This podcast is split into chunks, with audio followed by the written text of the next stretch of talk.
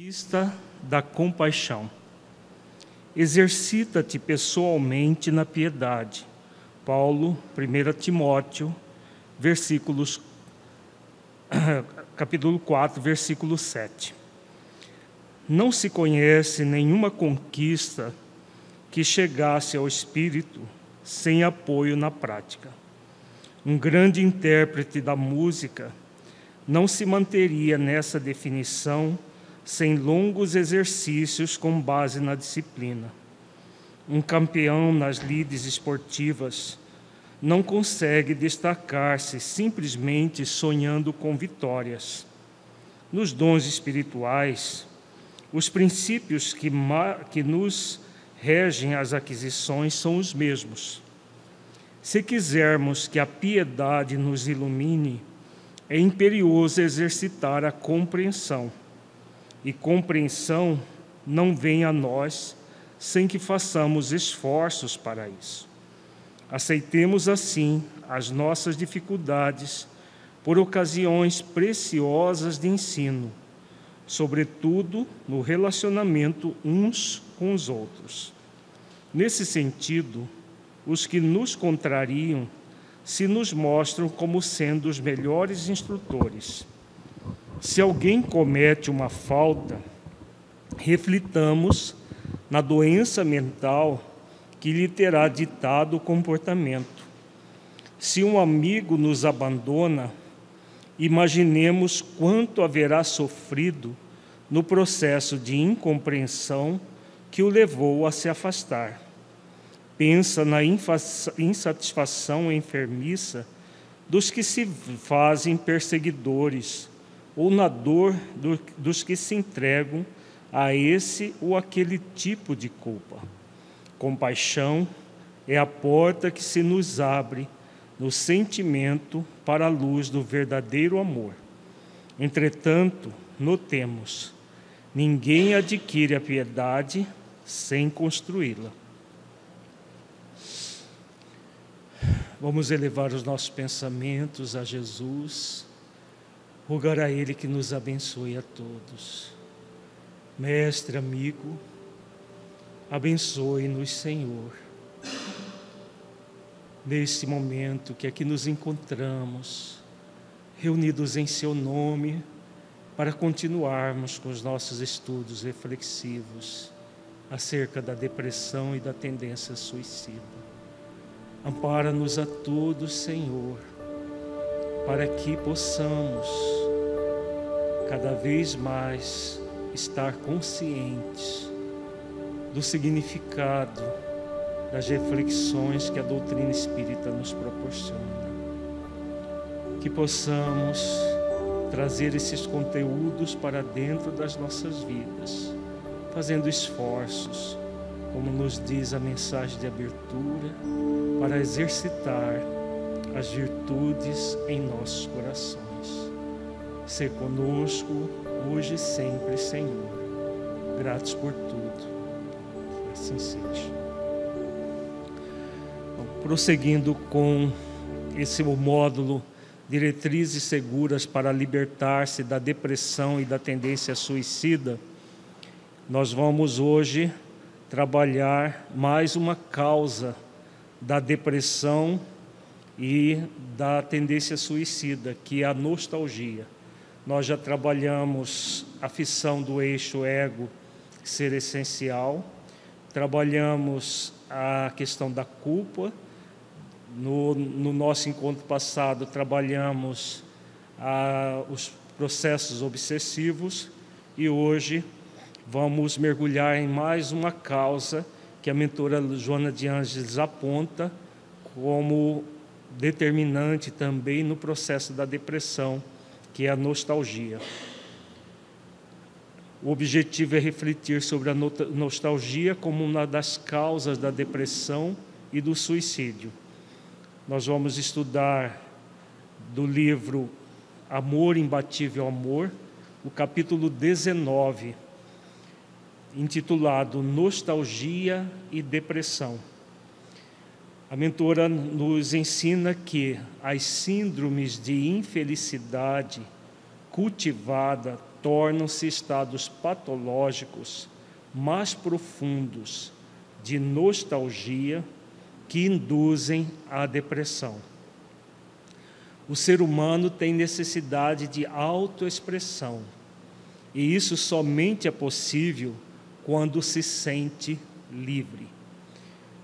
Então vejamos que a mentora já começa o texto falando de síndromes de infelicidade. O que seriam essas síndromes de infelicidade? São síndromes significam um conjunto de sintomas. Então, o conjunto de sintomas que produzem esse estado de infelicidade interior, que pode culminar com processos de depressão. E a nostalgia é um dos elementos que compõem essa síndrome. Então, o que seria essa nostalgia? Nostalgia é um está muito ligado ao fenômeno da melancolia. Em O Evangelho segundo o Espiritismo, nós temos uma mensagem intitulada Melancolia, que fala exatamente de uma saudade que nós sentimos de algo que vivenciamos no passado e que a pessoa muitas vezes repete esse processo de uma forma é, ins, ins, insistente, criando em relação àquilo que ela está vivendo no momento um tédio, porque o que ela está vivendo no presente momento é diferente daquilo que ela viveu no passado. E muitas vezes o que a pessoa faz ela entra nessa síndrome de infelicidade, vivenciando o passado em detrimento do presente. Esse passado pode ser uma experiência que ela teve numa outra existência, ou experiências que ela teve enquanto estava entre uma encarnação e outra no mundo espiritual, e faz com que ela se fixe na experiência é, que ela lhe proporcionou um estado de felicidade ou de euforia, de é, alegria momentânea, em detrimento daquilo que a pessoa é convidada a fazer nesse momento evolutivo. Então, todas as vezes que nós fizermos isso conosco, a tendência é ver a vida no momento atual como algo é, tedioso, algo que não, não, vale a pena ser vivido. E aí ela diz, né, o ser humano tem necessidade de, de autoexpressão, e isso somente é possível quando ele se sente livre. E quando é que nós nos sentimos livres? Qual é o tempo verdadeiro que gera liberdade por ser humano? Vejamos que se a pessoa estiver focada no seu passado, ela está livre ou ela está aprisionada nas experiências do passado. Se ela ficar, se ela se tornar preocupada em relação ao futuro, ela também não estará livre, porque ela estará é, em, em preocupação com o futuro. O único tempo que é possível nós vivermos em plena liberdade é o aqui e agora a partir da, da, de uma escolha que nós fazemos para vivenciar plenamente o aqui e agora, com plena liberdade. Se a, se a autoexpressão no sentido amplo. Sim, é, a autoexpressão é no sentido de expressão do espírito imortal. Não é comunicação interpessoal apenas. É expressar a própria realidade. Né? Se a pessoa está focada no passado, ela não, espere, não, não expressa a realidade do tempo presente. A nostalgia, diz a mentora, reflete evocações inconscientes que parecem haver sido ricas de momentos felizes que não mais se experimentam. pode proceder de existências transatas do espírito, que horas recapitula nos recônditos profundos do ser, lamentando sem dar-se conta, não mais as fruir, ou de ocorrências da atual. Então aqui ela coloca mais algum ele, um elemento. Né? Então, o que significa essa nostalgia? Evocações inconscientes ou subconscientes que a pessoa teve de momentos felizes. Esses momentos felizes não significa a felicidade do espírito que é, está realmente compenetrada das, do, do esforço em domar as suas más inclinações e se transformar em uma pessoa melhor, porque isso gera a felicidade real, a felicidade permanente, aquela felicidade do espírito realmente cumprindo as leis, desenvolvendo as virtudes. Quando ela fala de momentos felizes, são momentos que a pessoa vivenciou, muitas vezes até é, por, em questões egóicas, e que é, depois de passar por esses momentos felizes, vêm os momentos desafiadores, as experiências de desafio. E quando a pessoa está sendo convidada a passar por experiências de desafio, diferente dos momentos que ela teve, o que vai acontecer? Exatamente aquele sentimento de tédio, de às vezes até de revolta em relação àquilo que ela está experimentando no tempo presente. E ela diz que pode proceder tanto de experiências anteriores do espírito, que recapitula no, no nível mais profundo sem se dar conta, ou até de ocorrências da vida atual, situações que a pessoa experimentou na, na presente existência e que hoje já não, não, não é possível vivenciar mais. E aí a pessoa a, começa a recapitular isso de uma forma profunda. Quando se trata de experiências passadas do espírito, de outras existências, a pessoa nem se dá conta por que, que ela sente essa nostalgia, essa melancolia. Ela sente, às vezes, uma saudade que ela não sabe nem dizer por quê. Pergunta para ela: por que, que você está triste? Por que você está assim? A pessoa, na maioria das vezes, não sabe dizer porquê, exatamente por ser de, a maior parte das vezes, de experiências vividas no, em outras encarnações. Toda perda de bens e de dádivas de prazer, de júbilos que já não retornam, produzem estados nostálgicos não obstante, essa apresentação inicial é saudável, porque expressa equilíbrio, oscilar das emoções dentro de parâmetros perfeitamente naturais. Quando, porém, se incorpora no dia a dia, gerando tristezas e pessimismo, torna-se distúrbio que se agrava na razão direta em que reincide no comportamento emocional. Então, aqui temos alguns elementos importantes para refletir. Então, o que gera essa nostalgia? Perda de bens e de dádivas de prazer, de júbilos que a pessoa vivenciou no passado, seja em outras existências, seja na existência atual, e que não retornam. Então, a pessoa entra nesse estágio, estado nostálgico. E a mentora coloca que num primeiro momento, isso é saudável. Quando é que lembrar de situações é, agradáveis, felizes do passado é benéfico?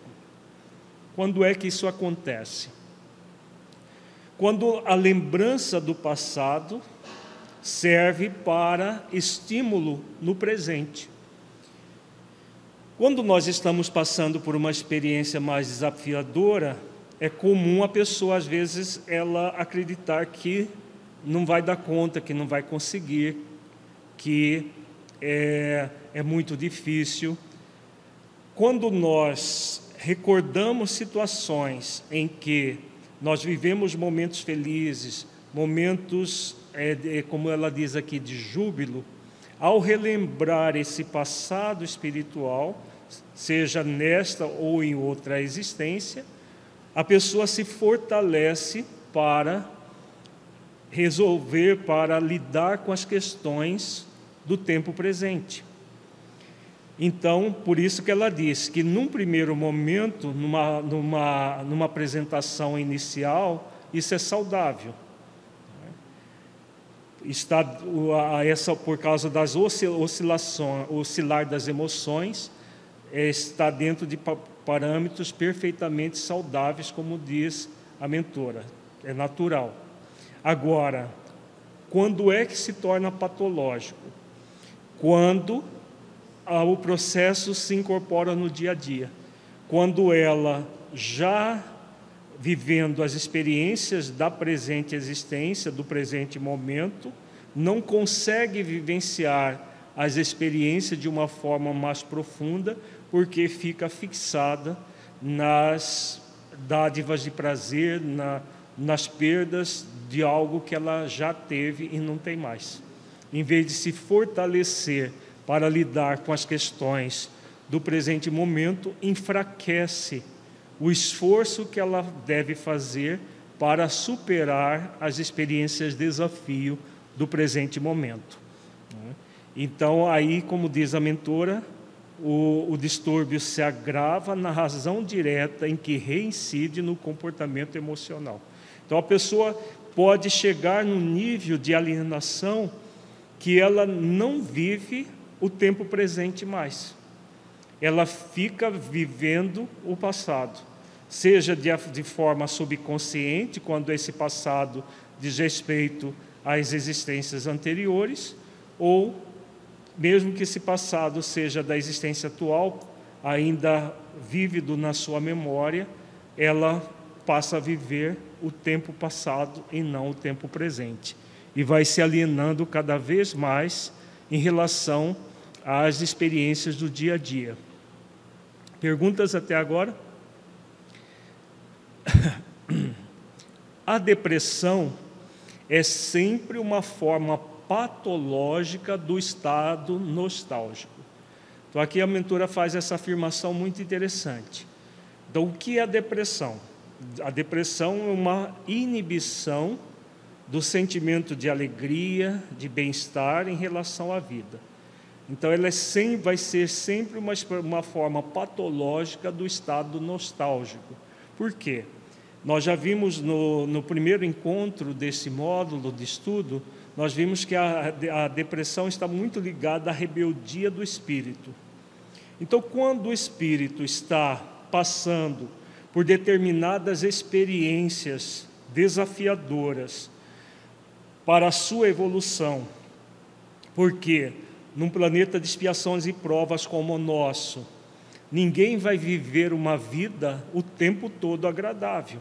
Não é possível no nosso nível evolutivo viver sempre estados de alegria, de, de euforia, de é, que sejam agradáveis do ponto de vista egóico do termo. Num planeta de expiações e provas como nós vivemos, nós vamos viver, nós vamos ter muito mais oportunidades de experiências desafiadoras, muitas vezes até dolorosas, para lidar com elas, aprender e crescer. Né? Porque toda experiência desafio é convite a uma experiência de aprendizado. E a depressão caracteriza exatamente por uma revolta do espírito em vivenciar essas experiências. Ele não quer vivenciar essas experiências, as experiências desafiadoras.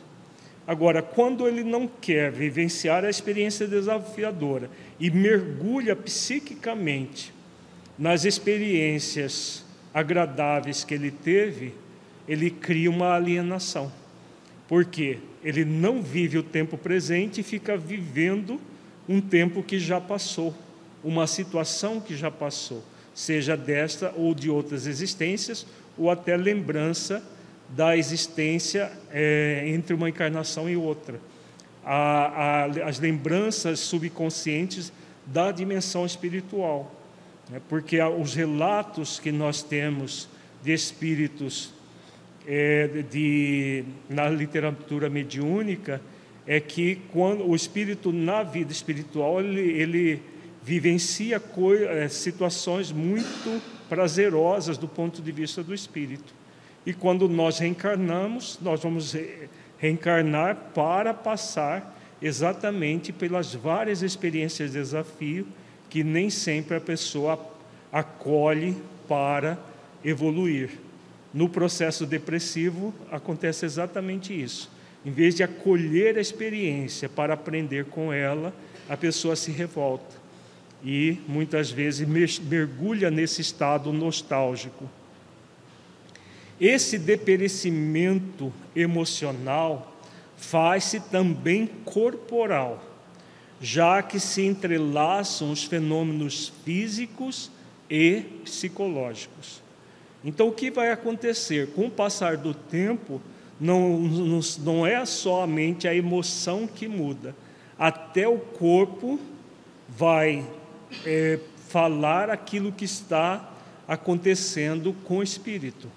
É natural, porque se o espírito está o tempo todo vivenciando situações do passado, alienado do ponto de vista espiritual, ele acaba é, bombardeando o seu corpo dessa, desse estado nostálgico. Inclui, inclusive, pode gerar um abreviamento da própria existência, porque é como se ele tivesse o tempo todo rejeitando o momento presente. Então, se ele está rejeitando o momento presente, o que, que ele faz? Ele rejeita também o quê? A rejeição é apenas emocional ou é uma rejeição mais profunda? Ele rejeita tudo que diz respeito à existência atual.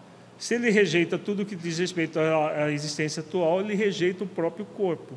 Por isso, ela fala aqui da manifestação corporal. A pessoa pode chegar até produzir doenças no corpo físico para, entre aspas, se livrar do corpo físico, porque ele atrapalha entre aspas, o espírito vivenciar as questões do passado. Vejamos que é um processo bastante complexo que a pessoa vai criando para ela mesma como causa da depressão. Ele rejeita estar vivendo exatamente a presente existência, quando a, a, a nostalgia é relacionada a existências, a existências anteriores. Então, como ela, ela fica mergulhada no passado, ela rejeita a existência atual. A depressão é acompanhada quase sempre de perda da fé em si mesma e mesmo nas demais pessoas e em Deus.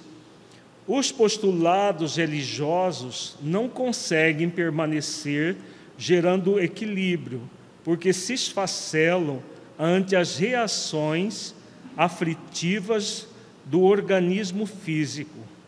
Não se acreditar capaz de reagir ao estado crepuscular caracteriza a gravidade do transtorno emocional. Então, aqui temos também alguns elementos muito importantes para refletir. Então, quando a pessoa adentra o estado depressivo, movido por essa nostalgia, o que vai acontecer a, a, além das questões da alienação mental, da, do, do bombardeio energético no próprio corpo físico, ela perde a fé em si mesma, nas demais pessoas e em Deus. Por quê? Que a pessoa perde a fé em si mesma, nas demais pessoas e em Deus. Vejamos que ela está reencarnada, com o objetivo, muitas vezes, de lidar com uma série de experiências ligadas a ela mesma, ligada a, a pessoas da sua intimidade e processos que a própria providência divina que providencia para nós. Então, como é todo um processo eminentemente espiritual, muito rico, e a pessoa fica mergulhada no passado, a fé é uma virtude focada principalmente em que momento da nossa vida? No presente, exatamente. Só é possível exercitar a fé quando nós mergulhamos no aqui e agora. Eu tenho fé que eu consigo superar isto aqui. Então a fé em mim que eu em mim mesmo, que eu consigo superar essa experiência desafio, eu trabalho exercitando essa fé. Ao mesmo tempo, a fé nas demais pessoas. As pessoas que estão comigo neste momento são as pessoas que eu preciso para que eu possa é, evoluir e crescer. Se a pessoa, por exemplo, traz uma nostalgia em relação a um relacionamento do passado, porque isso acontece muito comumente no planeta de expiações e provas. Espíritos que eram muitos, ah, tinham uma afinidade muito grande conosco e que evoluíram, chegaram num, num estágio bem maior do que o nosso. Muitas vezes esses espíritos permanecem na dimensão espiritual, nos aguardando a evolução. Se a pessoa ficar ah, nostálgica, lembrando da experiência que ela teve com esses espíritos, o que, que ela faz com ela mesma? ela entra numa estagnação. Ela não vai evoluir para alcançar aqueles espíritos que estão aguardando. Faz exatamente o que ela gostaria que não acontecesse, porque ela quer voltar a ter o relacionamento com aqueles espíritos, ou com aquele espírito, por exemplo, uma relação afetiva a dois. Às vezes é um espírito que ela teve um relacionamento no passado espiritual e que ela fica focada na nostalgia da experiência do passado e não vive a experiência do presente. Às vezes, por exemplo, um, uma, uma relação, um casamento expiatório, um casamento provacional da existência atual. A pessoa, por ela fica fixada no momento feliz que ela teve e que ela não valorizou no passado, por exemplo. É, então, a, a, a desconfiança, a, a perda da fé nas demais pessoas acompanha o processo do mergulho na, da própria nostalgia. E a perda da fé em Deus é consequência, porque se tudo que a Deus faz é providenciar os recursos necessários para, nós, para que nós possamos evoluir e crescer, tendo aquilo que é necessário neste momento e a pessoa rejeita o que está acontecendo neste momento para ficar vivenciando o passado espiritual, o que vai acontecer? Ela realmente vai perder a fé em Deus, no sentido de que Deus não está proporcionando para ela o que ela gostaria de viver, e sim a, a proporcionando aquilo que ela ela precisa para viver, não aquilo que ela gostaria. E muito, muitas pessoas, numa situação como essa, acabam é, perdendo a fé em Deus, como se Deus não tivesse provendo para ela o necessário.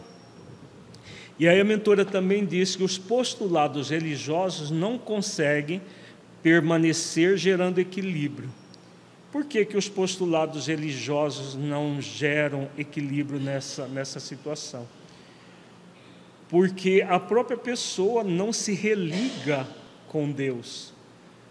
A, religião só funciona quando a pessoa desenvolve religiosidade, uma ligação profunda com Deus, e a, com, na religiosidade, as religiões, de modo geral, são meios de auxiliar, inclusive a própria doutrina espírita.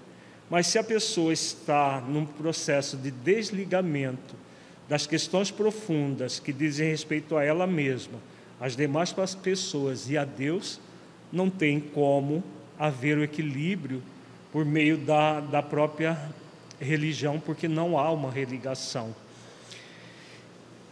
E aí ela diz: se esfacelo ante as reações aflitivas do organismo físico. Então a pessoa vai não apenas tendo uma, um desequilíbrio emocional, mas um desequilíbrio físico e a situação dela vai se agravando. Não se acreditar capaz de reagir ao estado crepuscular caracteriza a gravidade do transtorno emocional. Então, com o passar do tempo, o que vai acontecendo com o estado depressivo? Ele vai se ampliando. Ele vai se ampliando. No primeiro momento, a pessoa tem condições de se libertar. Mas se ela não trabalhar, não fizer os esforços, a tendência do, do transtorno é se ampliar até que chega um momento que sozinha ela não consegue se ajudar. Tenha-se em mente um instrumento qualquer. Quando harmonizado com as peças ajustadas, produz, produz sendo utilizado com precisão na função que lhe diz respeito. Quando apresenta qualquer irregularidade mecânica, perde a qualidade operacional. Se a deficiência é grave, apresentando-se em alguma peça relevante, para dada mais serve. Então, aqui a mentora está falando do, da questão do instrumento, fazendo uma comparação analógica com um instrumento musical, um violino, um, um piano. Se nós temos no, na, qualquer peça de um instrumento musical danificada, o próprio aparelho, o próprio instrumento não vai servir para executar a música. Então, fazendo a comparação do instrumento, ela traz para a, a vida física. Do mesmo modo, a depressão tem a sua repercussão orgânica ou vice-versa. Um equipamento desorganizado não pode produzir como seria de desejar. Assim, o corpo em desajuste leva a estados emocionais irregulares, tanto quanto esses produzem sensações e enarmonias perturbadoras na conduta psicológica. Então, o que a mentora está falando aqui? Ela está falando do círculo vicioso que acontece no processo depressivo. O processo depressivo, nós temos visto desde o nosso primeiro encontro, é, uma é um processo do espírito, é uma doença do espírito. Mas é uma doença do espírito que repercute no corpo. Quanto mais repercute no corpo, mais o corpo é, estabelece uma reação que, que perturba o espírito. Quanto mais perturbado o espírito, mais perturbado é o corpo. Então cria-se um círculo vicioso.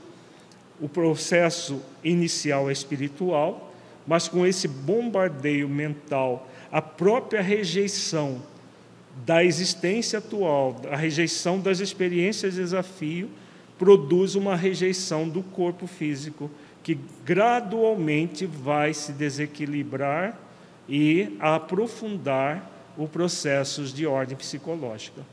Por isso que é muito importante lembrar que as doenças espirituais não são exclusivas do espírito.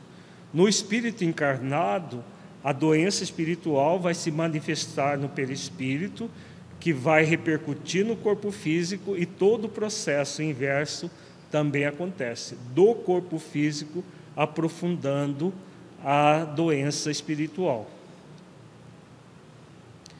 No seu início, a depressão se apresenta como desinteresse pelas coisas e pessoas que antes tinham sentido existencial, atividades que estimulavam a luta, realizações que eram motivadoras para o sentido da vida. Nós estudamos bastante isso já nos encontros passados. Mas qual é o grande problema na depressão? A ausência de sentido existencial. Na nostalgia acontece um elemento a mais. Porque a pessoa, ela, como ela não está fixada no tempo presente, e sim no tempo passado, naquilo que ela teve e perdeu, seja nesta, é, desta existência, seja de existências anteriores, o que vai acontecer? O desinteresse pelas questões do tempo presente vão ser cada vez maiores. Então ela mergulha no passado e rejeita o presente. É claro que se ela viver, passar a viver o passado, rejeitando o presente, todas as vezes que tiver alguma experiência que ela deve ter a motivação para superar, ela não tem. Porque o que ela quer é viver o passado. Agora, alguém pode voltar no passado para vivê-lo? Veja que é uma das coisas mais incoerentes que se pode fazer, mas muito comum. Ninguém tem como viver o passado. Se a pessoa desconecta do presente para viver o passado, ela está apenas criando uma alienação mental e não uma experiência válida do ponto de vista do espírito imortal que ela é. A cada momento nós somos convidados a nos esforçar para transformar aquele momento de vida numa grande fonte de aprendizado e não simplesmente a viver de passado, de situações vividas por mais prazerosas que elas tenham sido, por mais felizes que elas tenham sido, elas são experiências que podem ser muito positivas, se forem emuladoras da vontade de, de transformação no tempo presente, como nós falamos. Né? Quando ela serve para nos auxiliar, ótimo. Agora, quando vem para nos alienar, vai ser um grande, é, um grande estorvo na busca do sentido existencial, porque a pessoa não vai se motivar para trabalhar as questões do aqui e do agora. À medida que se agrava, a alienação faz que o paciente se encontre um lugar onde não está a sua realidade. Poderá deter-se em qualquer situação sem que participe da ocorrência, olhar distante e a mente sem ação, fixada na própria piedade, na descrença da recuperação da saúde. Normalmente, porém, a grande maioria de depressivos pode conservar a rotina da vida, embora sob expressivo esforço, acreditando-se incapaz de resistir à situação vexatória, desagradável por muito tempo. Então vejamos a, a, a, aquilo que nós estamos falando, né? À medida que a pessoa não vai fazendo os esforços para ver as experiências de desafio do tempo presente como oportunidades de crescimento interior, o que ela faz? Ela agrava a situação dela, vai se alienando cada vez mais. E como que ela se aliena? Como ela, a mentora diz aqui, a pessoa ela vive, ela, ela é, adentra um lugar onde não está a sua realidade. A realidade vivida para todos nós é o aqui, tempo, agora, espaço. Então nós estamos no aqui e no agora. Aqui nesta existência, nesse lugar onde nós somos convidados a florir a vida.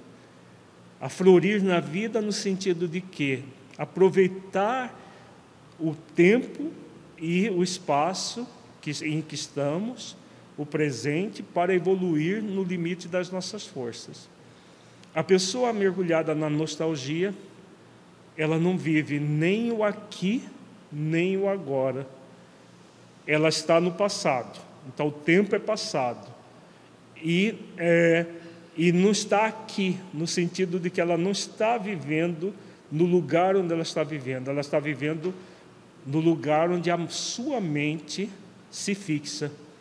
Então, muitas vezes a pessoa tem uma nostalgia de um lugar em que ela até imagina esse lugar. Esse lugar não é a, a, a, a cidade, o país onde ela está vivendo. Ela passa a viver virtualmente num outro país, numa outra cidade, num outro tempo, em que ela experimentou esses, essas sensações agradáveis, esses momentos felizes. Claro que isso vai produzir uma profunda alienação, muito mais comum do que as pessoas se dão conta. Como diz a mentora, a maior parte das pessoas nem percebe isso. Ela só sente a vida desagradável. Ela sente que não está no, no, no lugar dela. Isso é muito comum, já conversando com pessoas que imigraram para outros países e que nasceram aqui no Brasil e migraram para outros países. Quando foram para outros países, eles falam, eles falam assim: não, aqui é o meu lugar. Mas será verdadeiro isso? Será que nasceram no lugar errado? Ou fizeram um movimento para ir para um outro lugar, forçando um processo em relação à vida? Né? Pode até acontecer da pessoa ter no seu programa algo assim, mas muitas vezes é exatamente a nostalgia de viver num outro lugar que ela não era para estar vivendo e passar por experiências de desafio na, no, no, país, na cidade onde ela nasceu. E que, claro, com o uso do livre-arbítrio, nós podemos remodelar e re, re, reprogramar a nossa existência. Mas nem sempre é salutar para o espírito. Importante é saber que Ninguém está num determinado momento, nem em um determinado lugar por acaso.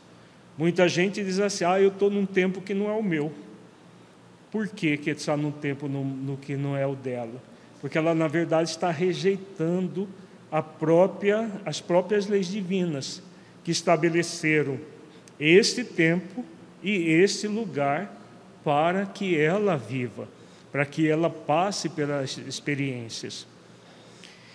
E aí o que vai acontecer, né? A, a mentora vem falando, né? A pessoa passa, como ela entra nessa alienação, o seu olhar fica distante, a mente sem ação, né? fixada na própria piedade, ela se sente uma coitada por estar nessa situação, por a, a ficar doente. Mas quem é que está produzindo tudo isso? Ela própria ela própria que está produzindo isso. E a vida passa a ser um peso cada vez mais. A depressão, quando a mentora começa o texto falando da liberdade do espírito, a depressão é a doença mais é, que mais prende a pessoa a determinadas práticas, a determinadas situações que existem.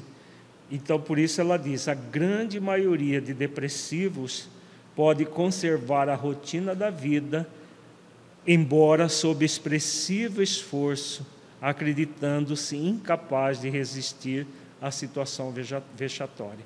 Então, como se ela não pudesse sair dali. Na verdade, ela que se aprisiona voluntariamente ali. E a nostalgia é um dos elementos que que gera esse aprisionamento. Perguntas até agora, gente? Tem perguntas na internet? Não. Se tiver, avisa aí.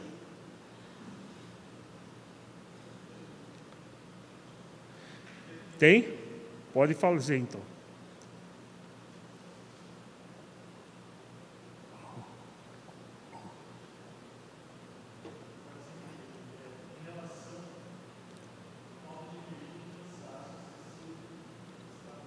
Não estou conseguindo. Ah, falta de energia e cansaço físico expressivo. É. A, a falta de energia e o cansaço, quando não tem uma razão fisiológica é, que justifique, né? porque se a pessoa trabalhar muito, faz, fizer muito exercício físico, o cansaço vai ser natural. Mas quando existe uma, uma, um desânimo, um cansaço físico é, desproporcional ao próprio esforço físico que a pessoa faz, são sintomas sim de depressão. Porque na depressão, nesse processo todo de inibição da vida, nós inibimos as energias vitais que equilibram o nosso organismo físico. Como diz a mentora, a, a, depressão é psíquica, mental, mas ela bombardeia o corpo físico e o corpo físico se ressente da, desse estado. E um dos sintomas mais comuns é exatamente o cansaço com muita facilidade, o desânimo, a pessoa acorda de manhã e tem dificuldade para sair da cama, porque ela tem uma preguiça, um desânimo muito grande. São sintomas muito comuns do estado depressivo. Num estado saudável, tem mais outra? Tem. A uma pessoa está pedindo para aprofundar no hum. conceito de nada é por acaso. Uhum.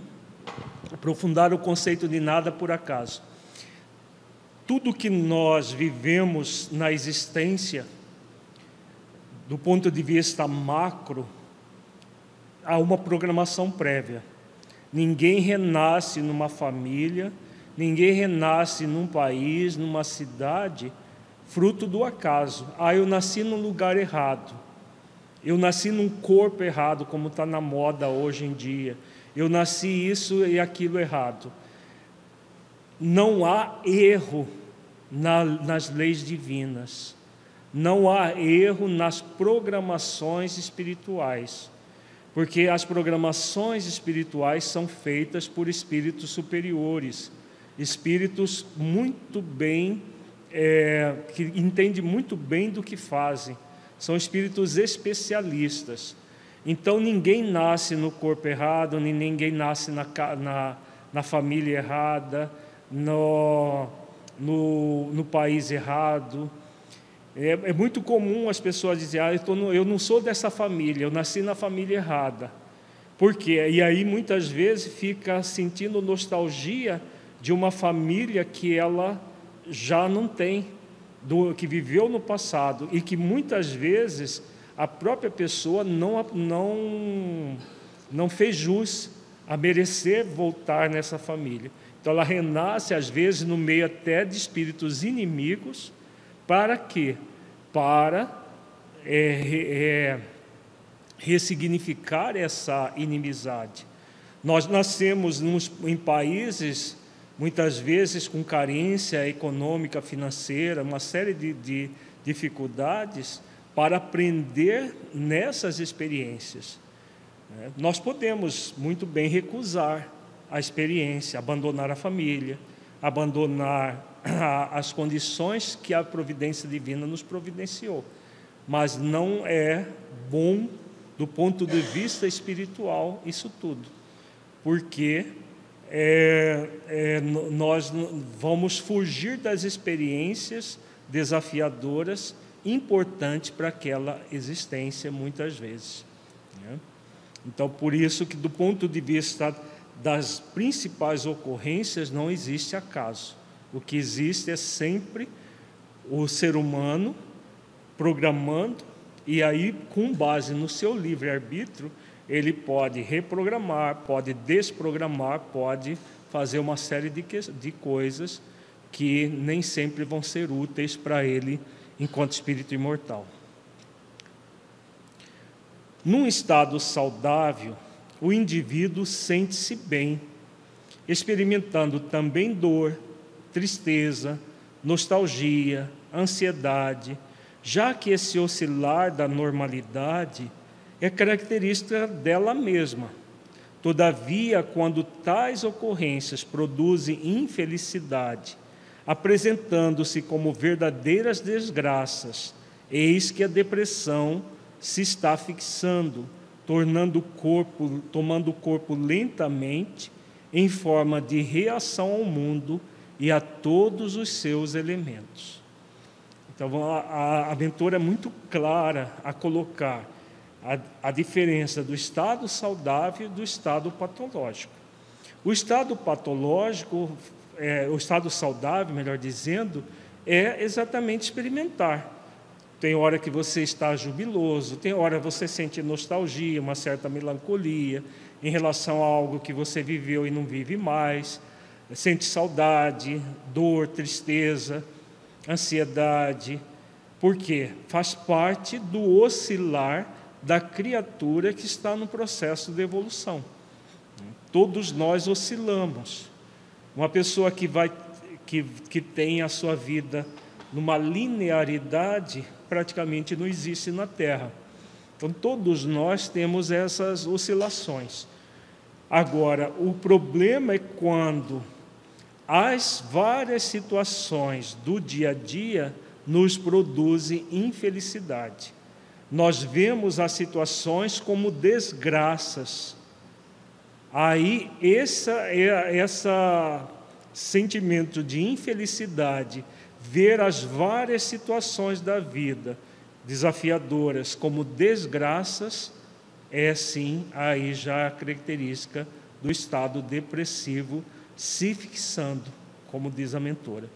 Por quê? Porque a pessoa reage ao mundo. Este mundo que eu estou convidado, sendo convidado a viver não me serve o que eu quero é um mundo assim, assim assado, tem que ser assim, tem que ser assado. E é claro que a, não é o nosso desejo é que vai determinar o que a providência divina providencia no, para nós. O que a providência divina providencia para nós é, é todos os recursos necessários para nós evoluirmos, mas não para nos agradar. Então a pessoa fica focada num processo em vão. Ela deseja um mundo diferente daquele que ela vive e, claro, vai necessariamente entrar em depressão se, se isso acontecer. Muito.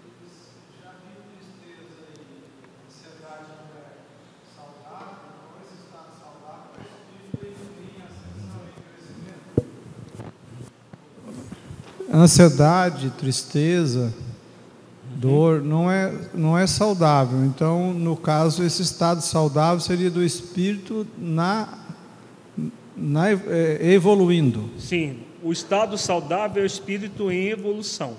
Então, se o espírito está em evolução, ele vai apresentar esses sintomas naturais do espírito em evolução. Dor, tristeza, nostalgia, ansiedade, preocupação fazem parte da vida de alguém que está em evolução. Agora, a fixação nesses processos que se torna patológico. Porque aí, como ela diz, a, a mentora diz, a pessoa adentra um estado patológico de infelicidade por causa das, das ocorrências naturais da vida. Então, se nós passamos por uma, uma, uma tristeza, mas aí a gente, nós refletimos sobre a causa dela, aprendemos que nós estamos tristes porque nós perdemos alguma coisa, ou porque não aconteceu algo como nós gostaríamos, ou aconteceu algo que nós não gostaríamos que tivesse acontecido, e você reflete e aprende. Daqui a pouco a tristeza passa. Agora, se você vê tudo isso que aconteceu, que gerou a tristeza, como uma desgraça na sua vida, algo que nunca poderia acontecer e onde já se viu ter acontecido e ficar ali ruminando aquilo numa ideia fixa, você já está no processo depressivo. Porque é, como ela diz aqui, é uma reação ao mundo e a todos os seus elementos. Ela não quer passar por aquilo que ela está passando. E aí, claro, não vai funcionar. Tem mais perguntas na internet? Se tiver, avisa. Tem?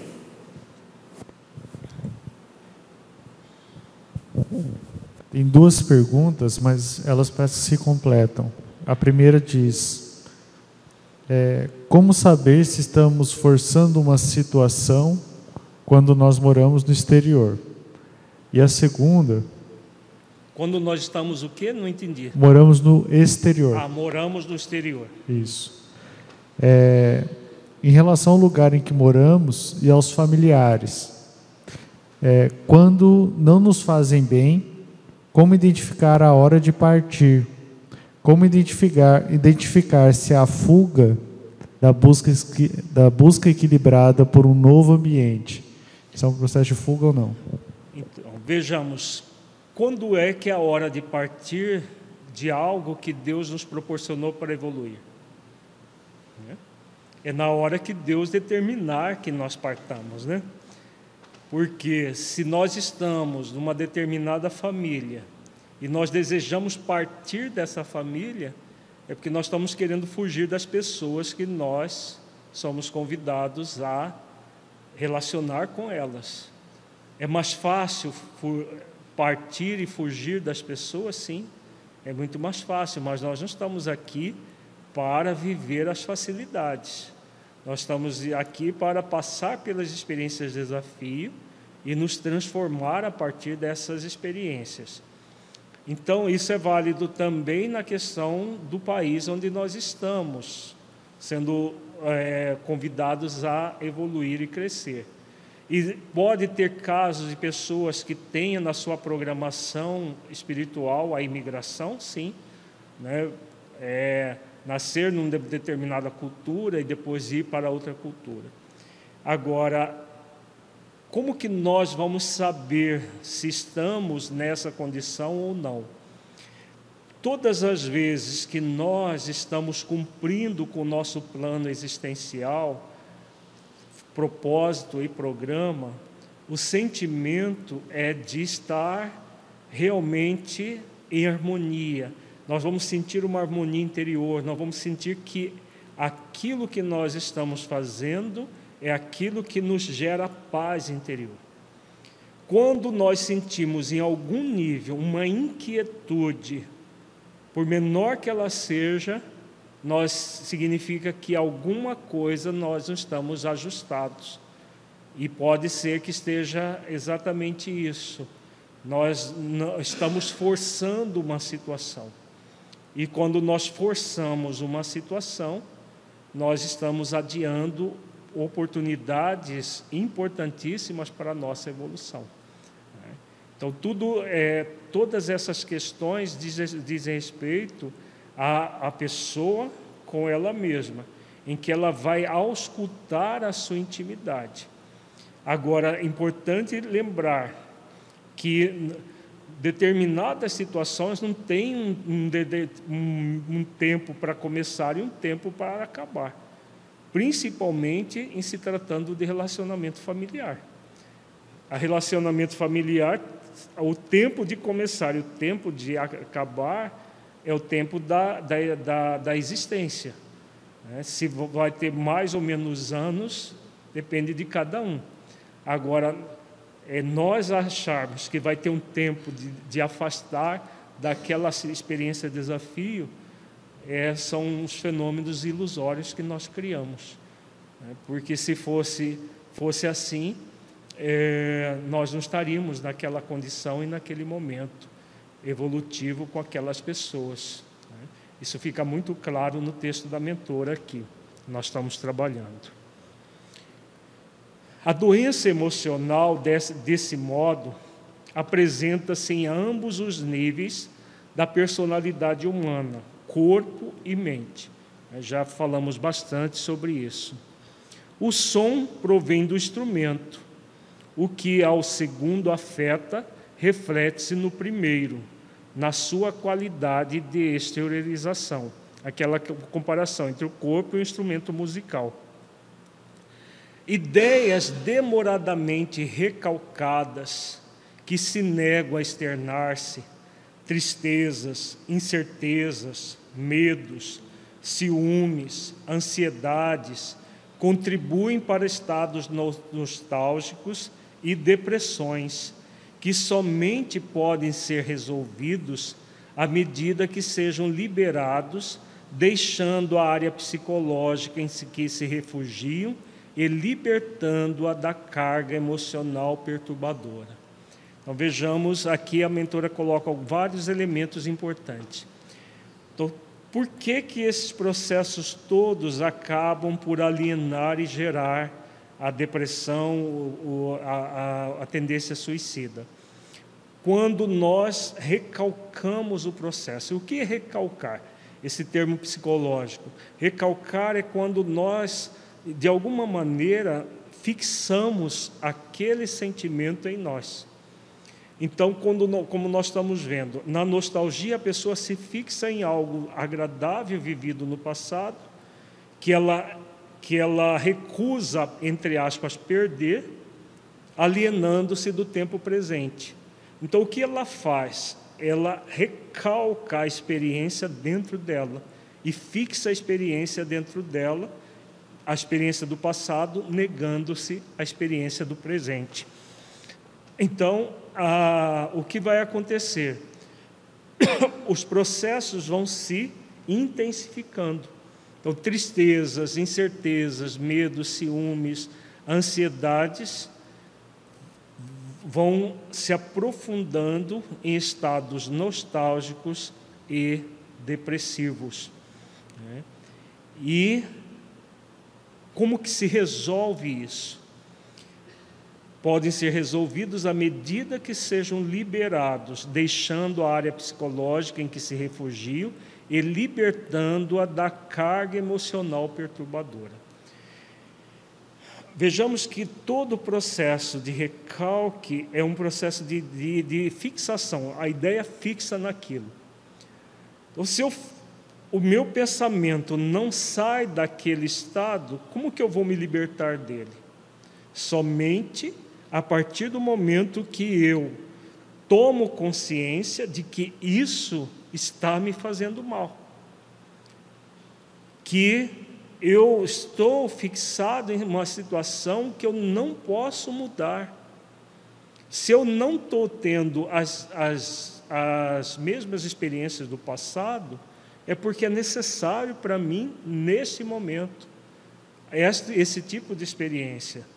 Se eu não estou convivendo com as pessoas que eu gostaria de estar convivendo e, e convivo com outras que eu não gostaria de conviver, mas são essas daqui que são as, as importantes para mim.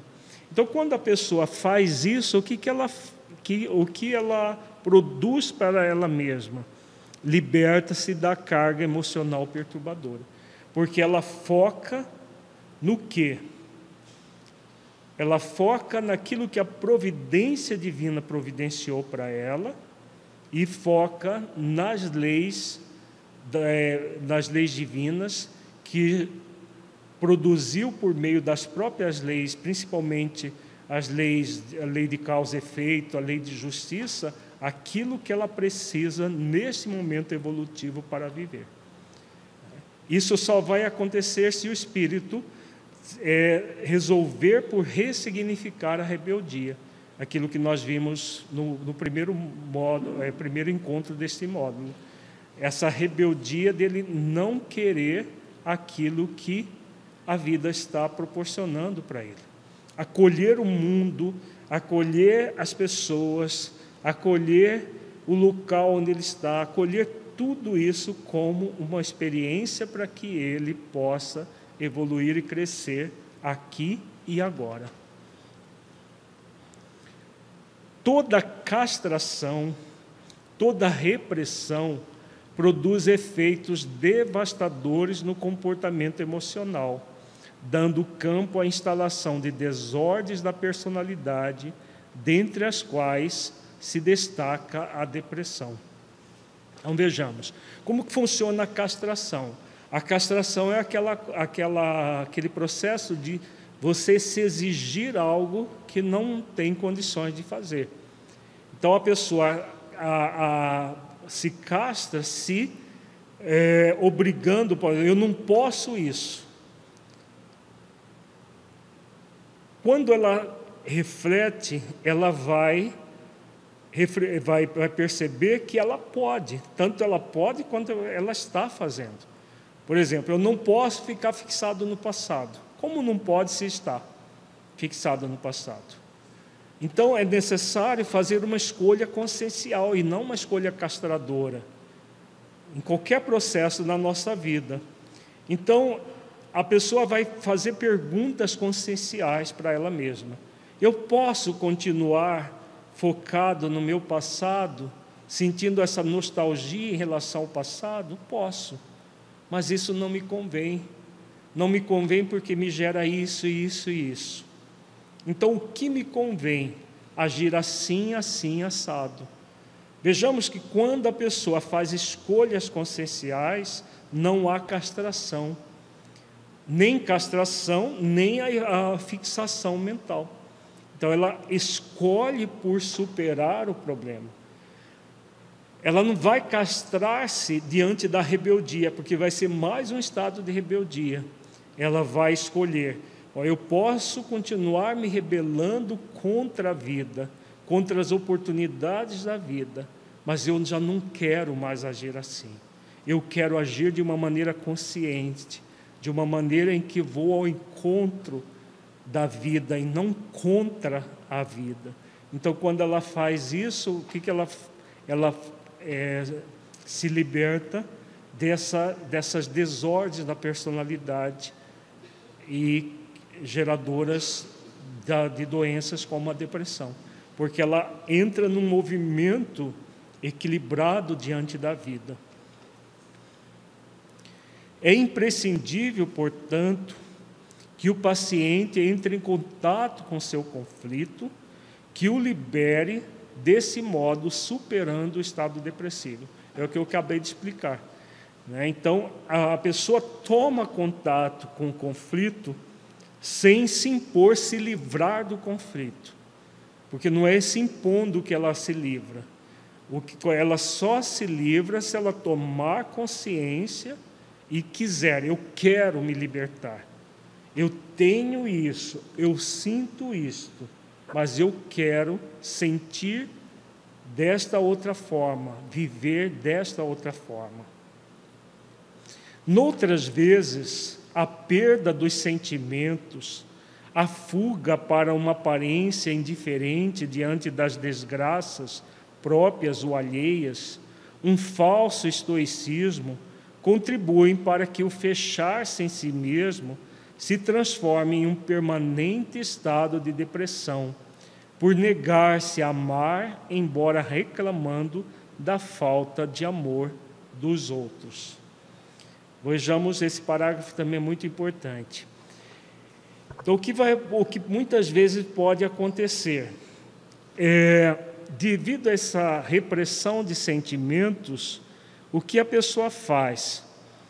É, ela adentra um movimento falso de vida, como se ela fosse uma super pessoa capaz de resolver todos os conflitos, todos os problemas. Isso que a mentora chama aqui de falso estoicismo. Estoicismo é a capacidade de, de enfrentamento dos problemas, do, da, das dificuldades de uma forma resiliente, de uma, de uma forma é, muito incisiva. Mas ela está falando aqui de um falso estoicismo, em que a pessoa é, ela foge das, das chamadas desgraças. Da forma como nós estamos refletindo aqui, existem verdadeiramente desgraças? Não, né? não existem desgraças. Vejamos que quando a, mentora fala que a pessoa percebe as coisas como desgraça, é uma ilusão de ótica, uma, é uma alienação em relação à realidade. Não existem desgraças, nem, no, nem nossa, nem dos outros. Se não existe desgraça, por que, que nós vamos entrar num falso estoicismo para lidar com essa desgraça? Se o que existe são experiências, desafio para que nós possamos aprender com a vida. Então, quando a pessoa foca no aprendizado, ela vai também acolher a sua humanidade, as suas limitações em determinadas situações o esforço para superar essas limitações, tudo isso faz parte do processo de libertação de problemas, de conflitos que nós trazemos.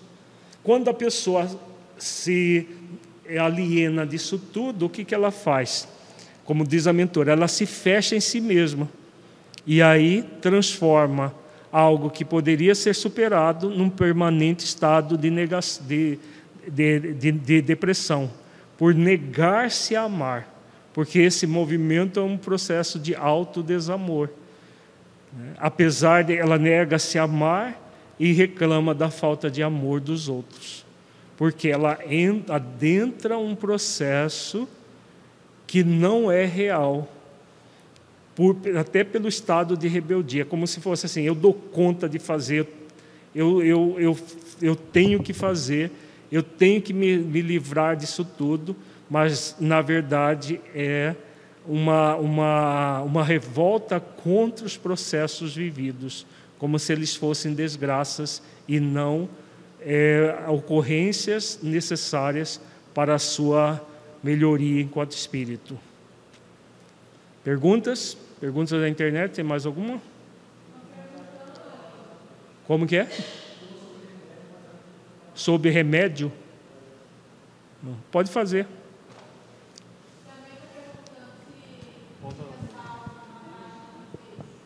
Se fica salvo, fica. Faz essa outra que tem aí, A pessoa está perguntando se deve tomar remédios se ela está no quadro depressivo. No, no caso da depressão, sim, em muitos casos, a pessoa precisa de ajuda medicamentosa, mas não apenas medicamentosa, mas também ajuda de psicoterapêutica, para lidar com as causas profundas.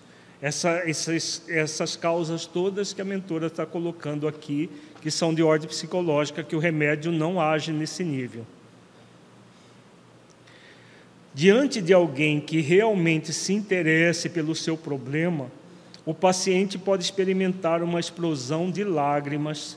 Todavia, se não estiver interessado profundamente em desembaraçar-se da couraça retentiva, fechando-se outra vez para prosseguir na atitude estoica em que se apraz, negando o mundo e as ocorrências desagradáveis, permanecerá ilhado no transtorno depressivo.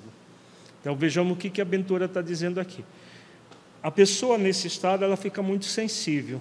Enquanto quando alguém se interessa por ela, muitas vezes por devido a essa autopiedade, ela se explode em lágrimas, ela parece que está se sensibilizando para superar, mas na verdade não é isso aí.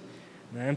muitas vezes é um, um, um movimento de autopiedade em que a pessoa adentra um estado como se ela fosse uma coitada, incapaz de superar.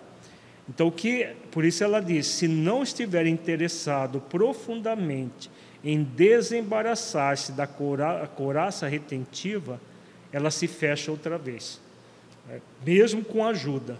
Então, a, a, voltando à pergunta anterior da internet, medicamento ajuda, psicoterapia ajuda, toda e qualquer ajuda que venha de fora deve ser associada à ajuda de dentro. Se a pessoa não fizer os esforços para superar, para reformular a forma como ela encara o mundo, o processo de mudança não vai acontecer, mesmo com medicamentos, com tudo mais. Oi. Se ela sente prazer em sentir-se assim, de uma certa forma, sim, ela se compraz. Ela, ela, a mentora coloca aqui, ó, é, na atitude estoica em que se apraz. Né? Então, ela sente um prazer mórbido de estar naquele estado, de se achar vítima de, da, do estado, mas, ao mesmo tempo, é ela própria que está produzindo tudo nem sempre a depressão se expressará de forma autodestrutiva, mas com estado de coração pesado ou preso, disfarçando o esforço que se faz para a rotina cotidiana, ante as correntes que prostam no leito e ali retém. Então, muitas vezes a pessoa depressiva, ela tem também o desejo suicida. Então, por isso, essa for, forma autodestrutiva, ela vai destruindo a própria vida, seja direta ou indiretamente. Mas muitas vezes o que acontece? A pessoa continua fazendo todas as atividades do dia a dia, mas há esse sintoma que é muito comum: o coração pesado, preso. Ela sente uma opressão. Por que aqui no coração? Porque aqui nós temos o quarto chakra, que é o chakra do amor e da compaixão. E na depressão há uma inibição intensa desse quarto chakra. Então a pessoa vai estar sempre com esse coração opresso, mesmo que ela esteja fazendo as atividades do dia a dia. Se ela tiver esse sintoma, é importante verificar se ela não está tendo outros sintomas depressivos é, em conjunto com esse. Então ela disfarça o esforço que se faz na, na rotina cotidiana e vive, entre aspas, normalmente, mas na verdade é um viver preso, né, pesado. Para que se logre prosseguir, é comum ao paciente a adoção de uma atitude de rigidez. Isso que é o falso estoicismo, ó, de determinação e desinteresse pela sua vida interna, afivelando uma máscara ao rosto que se apresenta patibular e podem ser percebidas no corpo. Essas decisões em forma de rigidez, falta de movimentos harmônicos. Tem, tem pessoas que estão ficando tão rígidas que até um andar dela é rígido, como se ela tivesse assim meio engessada, é, porque na verdade ela se sente assim energeticamente. Né? E esse desinteresse pela vida é muito comum. Então, tudo isso é o falso estoicismo. A pessoa parece que ela está vivendo bem, mas só parece na verdade, todo o processo de falta de vida está acontecendo dentro dela. Ainda podemos relacionar como psicogênese de alguns estados depressivos com impulsos suicidas a conclusão a que o indivíduo chega, considerando-se um fracasso na sua condição masculina ou feminina determinando-se por não continuar a existência. A situação se torna mais grave quando se acerca de uma idade especial, 35 ou 40 anos, um pouco mais, um pouco menos, e lhe parece que não conseguiu o que anelava, não se havendo realizado em tal ou qual área, embora noutra se encontre muito bem. Essa reflexão autopunitiva dá gênese ao estado depressivo com indução ao suicídio. Vejamos que aqui já é um, um aprofundamento de processos que estão ligados a toda, tudo isso que nós estamos trabalhando e principalmente a pessoa se sentir fracassada. Né? E hoje em dia está muito comum isso, a pessoa é, às vezes chega na meia idade, nessa 35, 40 anos, um pouco mais, um pouco menos, e sente que não construiu aquilo que ela gostaria de ter construído. Comumente isso acontece em relação às questões materiais da vida.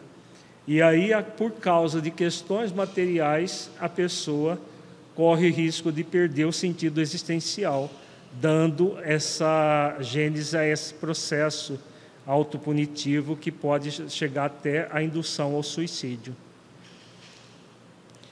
Esse sentimento de fracasso, de impossibilidade de êxito, pode também originar em alguma agressão ou rejeição da infância, por parte do pai ou da mãe, criando uma negação pelo corpo ou por si mesmo, e quando de causa sexual, perturbando completamente o amadurecimento e a expressão da libido. Então aqui ela adentra numa outra causa, situações do, do, da, da infância em que a criança foi agredida, foi rejeitada.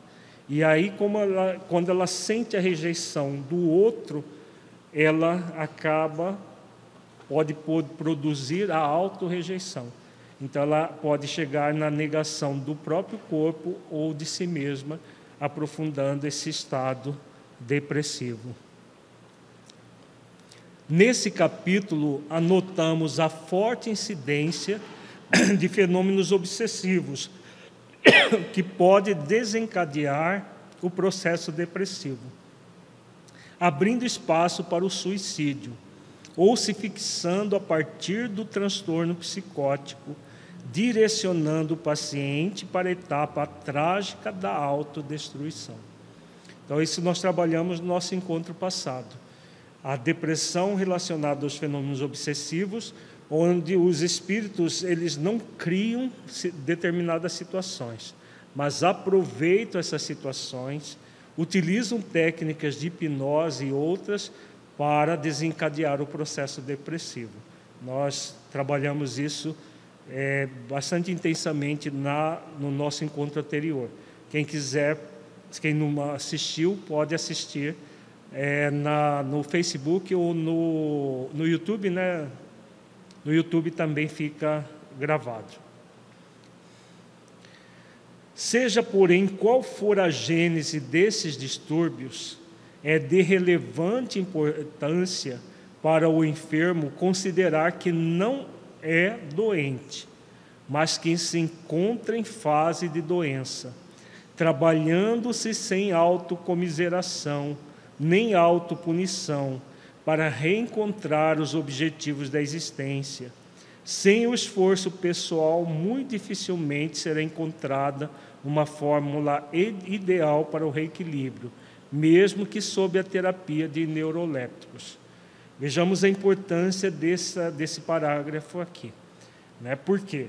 É muito comum a pessoa dizer assim: não, mas eu sou doente, eu sou doente e não tenho jeito. Como se a doença fosse uma condição do espírito. A condição verdadeira do espírito é a saúde. A doença é apenas um acidente de percurso. Então, por isso que a mentora diz aqui: é, é, de relevante importância para o enfermo considerar que não é doente, mas encontra em fase de doença. Isso é para qualquer tipo de doença, doença de caráter emocional, de caráter é, físico. Todos nós temos doença, mas não somos doentes. Isso faz com que a pessoa assuma a responsabilidade por se libertar da doença. Não entre na chamada autocomiseração, na autopiedade, se colocando como uma coitada diante da vida, nem tampouco numa autopunição. Não, eu estou doente porque estou sendo punido por é, erros praticados, por crimes praticados. E aí o que ela faz quando ela adentra nesse estado de que ela está doente, mas não é doente? ela reencontra os objetivos da existência. E aí a mentora termina dizendo: sem esforço pessoal, a pessoa não vai encontrar o reequilíbrio. E aí ela tem muito a ver com a pergunta que foi feita, mesmo que sobre a, a terapia de neurolépticos, que são os, os, os, eh, os remédios que agem no cérebro. Eles agem no cérebro, mas eles não agem no espírito. Mesmo com os medicamentos, muita gente hoje, apesar de ter uma quantidade enorme de medicamentos para depressão, as pessoas continuam depressivas e muitas delas aprofundando mais ainda o processo depressivo porque não trabalham com as causas profundas. O encontro com a consciência através de avaliação das possibilidades que se desenham para o ser no seu processo evolutivo, tem valor primordial, porque liberta-o da fixação da ideia depressiva, da autopiedade, facultando o campo para a renovação mental e a ação construtora. Então, ela finaliza o texto de, de forma belíssima, né? colocando que nós só vamos liber, nos libertar a partir desse encontro com a consciência. Né?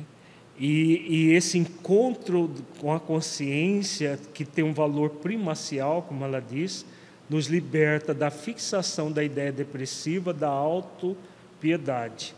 Por quê? É a partir do momento que o espírito toma consciência de que ele está agindo contra ele mesmo e que como ele está agindo contra ele mesmo, ele pode passar a agir com a favor de si mesmo e não contra. E faz a escolha por agir de conformidade com as leis divinas e não tentando contrariar as leis divinas. Como nós estamos vendo nesses vários encontros sobre depressão, é todo, todo o movimento do espírito de contrariar as leis divinas, especialmente a lei de justiça, de causa e efeito, que acaba produzindo todo esse estado. A nostalgia é mais uma dos, dos, dos, dos processos que acabam produzindo tudo isso. Então, ele, a partir do momento que a pessoa adentra esse estado de maior autoconsciência, ela renova a sua mente e a ação construtora, construindo um ser melhor mais saudável, mais feliz, consequentemente. Vejamos que é um paradoxo, né?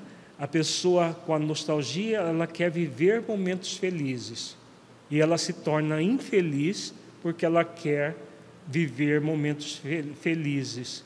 E na verdade a vida está lhe convidando para que ela seja feliz aqui e agora. Onde ela está, com quem ela está, vivenciando as questões profundas da vida na, no momento que ela está.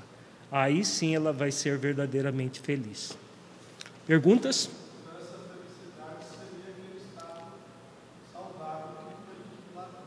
Exatamente, a felicidade é o estado saudável, sim, porque é a felicidade construída, que já não é mais momentos felizes, mas um estado de felicidade que não necessariamente nós vamos sentir aquela alegria esfuziante, mas é a felicidade do espírito que está realizando o que é melhor para ele mesmo a cada momento da sua existência. Vamos fazer a nossa avaliação reflexiva. Feche os olhos, entre em contato com você mesmo em essência, buscando sentir o conteúdo estudado neste encontro.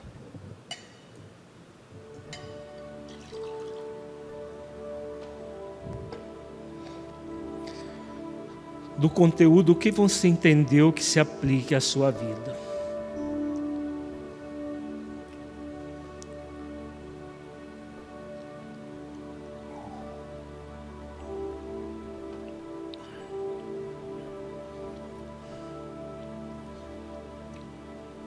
O conteúdo estudado mudou a forma como você avalia a depressão? Caso positivo, que mudança foi essa?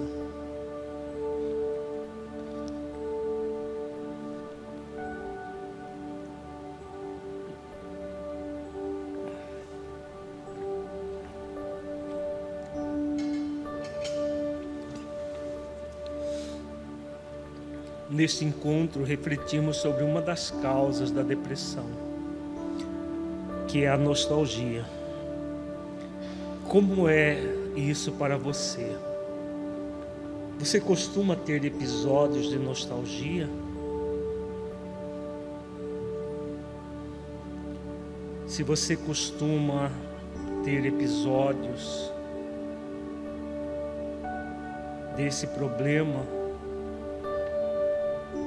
como seria para você realizar os esforços para libertar-se da nostalgia e do que ela carrega?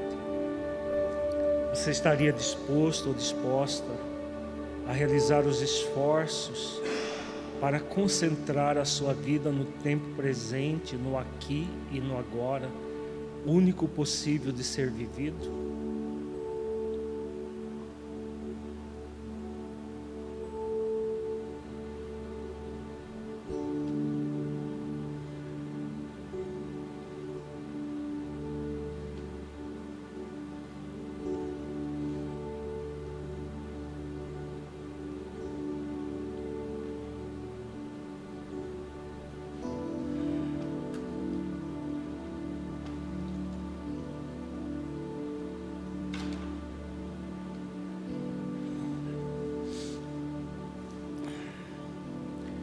Senhor Jesus, mestre, amigo, agradecemos, Senhor, pelas bênçãos que aqui tivemos, pelas reflexões que a mentora Joana de Ângeles nos proporcionou, com seus, as suas orientações acerca da nostalgia. Ampara-nos a todos, Senhor, para que possamos aproveitar esses ensinamentos em nossas vidas, modificando aquilo que a vida nos convida a modificar. Ampara-nos a todos em nossos esforços. Ser conosco hoje e sempre, gratos por tudo. Que assim seja. Uma boa noite a todos e até o próximo encontro.